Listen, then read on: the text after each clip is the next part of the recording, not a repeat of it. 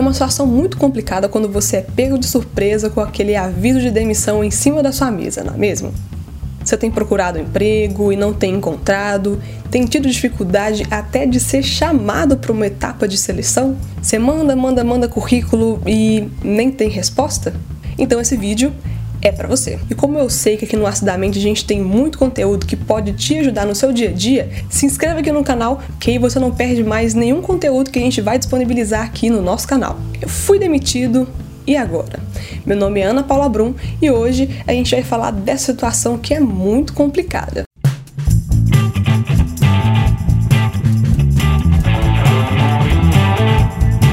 Existem algumas dicas que você pode seguir para conseguir ter mais facilidade de ser chamado para os processos de seleção. Quando você perde o seu emprego, geralmente vem muitas questões pessoais é uma situação bem ruim. Você foi rejeitado pela empresa, algum feedback não foi legal, tem uma questão de autoestima, você se acha o pior profissional da face do universo. É importante que você busque capacitação, busque cursos, formação profissional, desenvolver uma competência de uma língua estrangeira. Hoje não só o inglês é o suficiente. Antigamente era mais do que o suficiente, hoje é mais o básico mesmo. Outras línguas estão sendo cada vez mais demandadas, como o espanhol e o francês. Existem outros cursos também que pode auxiliar você no seu dia a dia cursos que muitas vezes também nem são pagos, você pode fazer de graça e algumas vezes pela internet. Curso de desenvolvimento pessoal, imagem pessoal é importante, um curso de oratória, mantenha-se atualizado e busque sempre capacitação. É importante também revisar o seu currículo. Você podia estar naquela empresa há alguns anos, ou então muita coisa aconteceu desde que você entrou naquela empresa,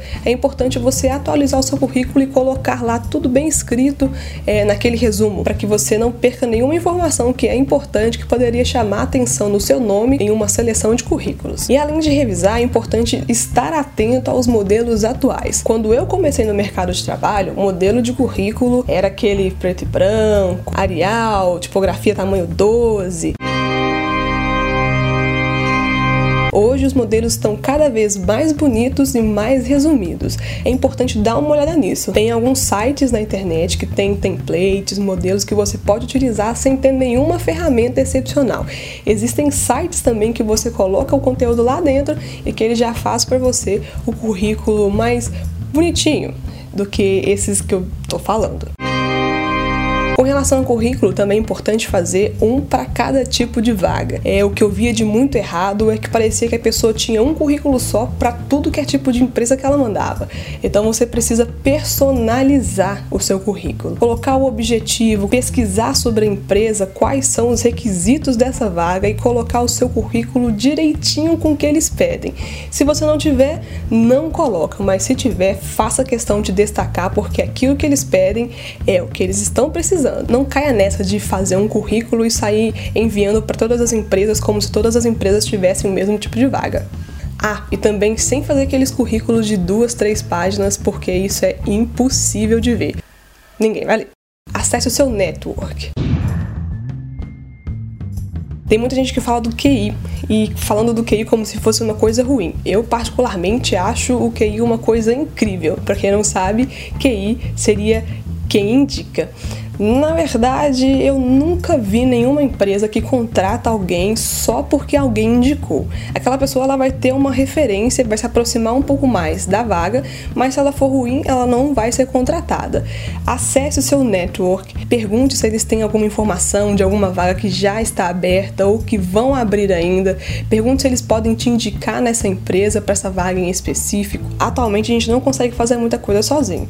Então, quanto mais proximidade com o seu network network melhor para você. E a, busque também atualizá-los das suas competências. Busque comentar com ele aquilo que vocês têm feito de diferente para também destacar e para fazer com que eles se sintam seguros em indicar você nessa empresa. Busque novas experiências.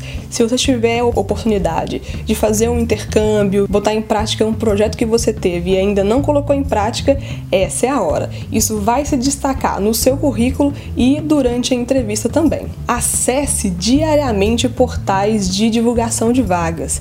Existem vários grupos no WhatsApp, grupos no Facebook, LinkedIn também existem alguns. Todo dia tem alguma modificação, alguma atualização e seja atento também às suas caixas de e-mail, seja atento ao seu celular, porque em qualquer momento eles podem entrar em contato com você. Existem muitos sites que divulgam vagas, uns são gratuitos, outros não, vai de acordo com o que você achar mais adequado para o seu momento, para o seu perfil, mas independentemente disso, você precisa de ter uma imagem pessoal muito boa nessas redes. E tenha muito cuidado com a sua imagem pessoal nas redes profissionais. O LinkedIn é uma ferramenta incrível de busca e seleção de candidatos.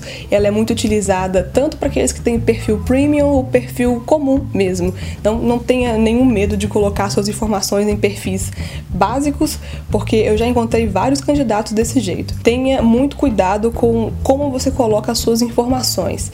Coloque tudo que de importante for para você. As palavras-chave são muito encontradas também no LinkedIn por profissionais de recrutamento e seleção. Coloque as competências, peça seus amigos para dar também os comentários positivos, indicações profissionais nessa rede que conta bastante. Coloque uma foto adequada, coloque uma capa também adequada, coloque o seu perfil do LinkedIn como se fosse a primeira imagem que a empresa vai ter de você.